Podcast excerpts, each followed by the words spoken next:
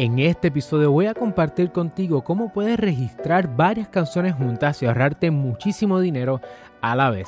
Vamos allá. Saludos familia, yo soy el licenciado Alexiomar Rodríguez, fundador de Citlo y mi misión es ayudarte a establecer, crecer y proteger tu negocio. Por eso en este canal encontrarás contenido semanal sobre propiedad intelectual, empresarismo y la industria de entretenimiento. Si es la primera vez que nos conocemos y estás en YouTube, te invito a que te suscribas a nuestro canal, le des like a este video y también le des la campana para que no te pierdas ni un solo episodio. Y si nos estás escuchando en formato podcast, mantente en sintonía y déjanos un review en Apple Podcast que lo vamos a leer en los próximos episodios. Como regla general, cuando uno va a someter una solicitud de registro ante el US Copyright Office, uno tiene que hacer solicitudes de registro separadas y distintas. Esto quiere decir que si tienes más de una canción son más de una solicitud y a la vez recuerda que las canciones están compuestas de la composición, que es la letra y la melodía, y además del sound recording o del master. Por lo tanto, no solamente cada canción pudiera ser dos solicitudes separadas, sino que también tendría que tener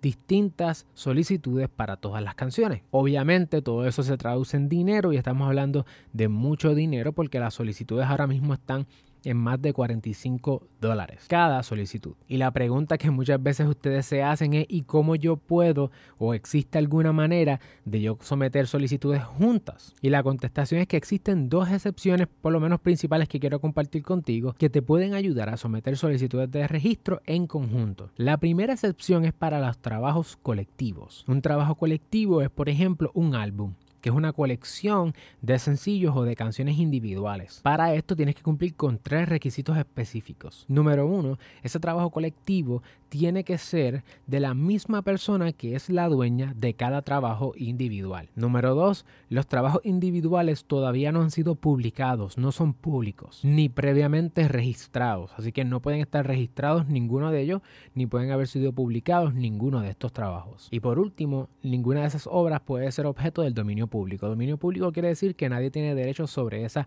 obra. Si tú la escribiste o tú conoces a alguien que la escribió, pues en efecto no está en dominio público porque existe un derecho de autor. Si tú tienes esos tres elementos, entonces tienes un trabajo colectivo y puedes someter la solicitud de registro de trabajo colectivo, por lo tanto pudieras incluir todas esas obras individuales como parte de un álbum si tú eres quien tiene derecho sobre cada obra individual y ahora de ese colectivo y así ahorrarte muchísimo dinero. De hecho, si tú eres el dueño de o eres la dueña de los masters y de las composiciones también se incluyen como parte de esa solicitud de registro. Así que bajo esta primera excepción, si tú eres dueño o dueña de un trabajo colectivo, de una colección de trabajos individuales y eres dueño o dueña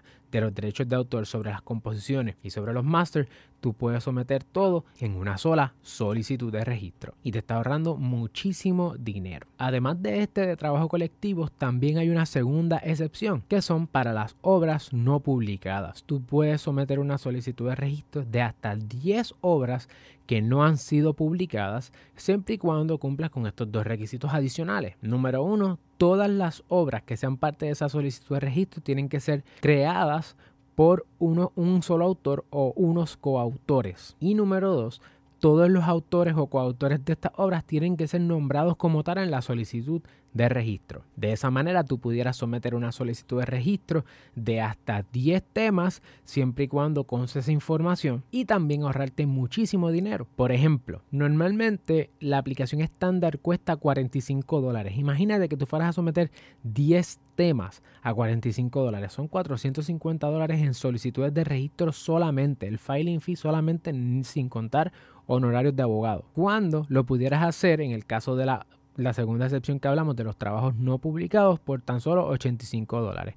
Así que mientras sometes la solicitud de registro para muchas canciones a la vez, siempre y cuando cumplas los requisitos, te ahorras muchísimo dinero de camino. Obviamente, asegúrate de consultar con tu abogado o tu abogada si existen por alguna razón requisitos adicionales que la ley o el US Copyright Office haya establecido más recientemente. Finalmente, si te interesa la industria de la música, asegúrate de ver estos videos que tenemos aquí que te ayudarán no solamente a entender tus derechos, sino también hasta cómo solicitar registros en el US Copyright Office. Nos vemos en la próxima.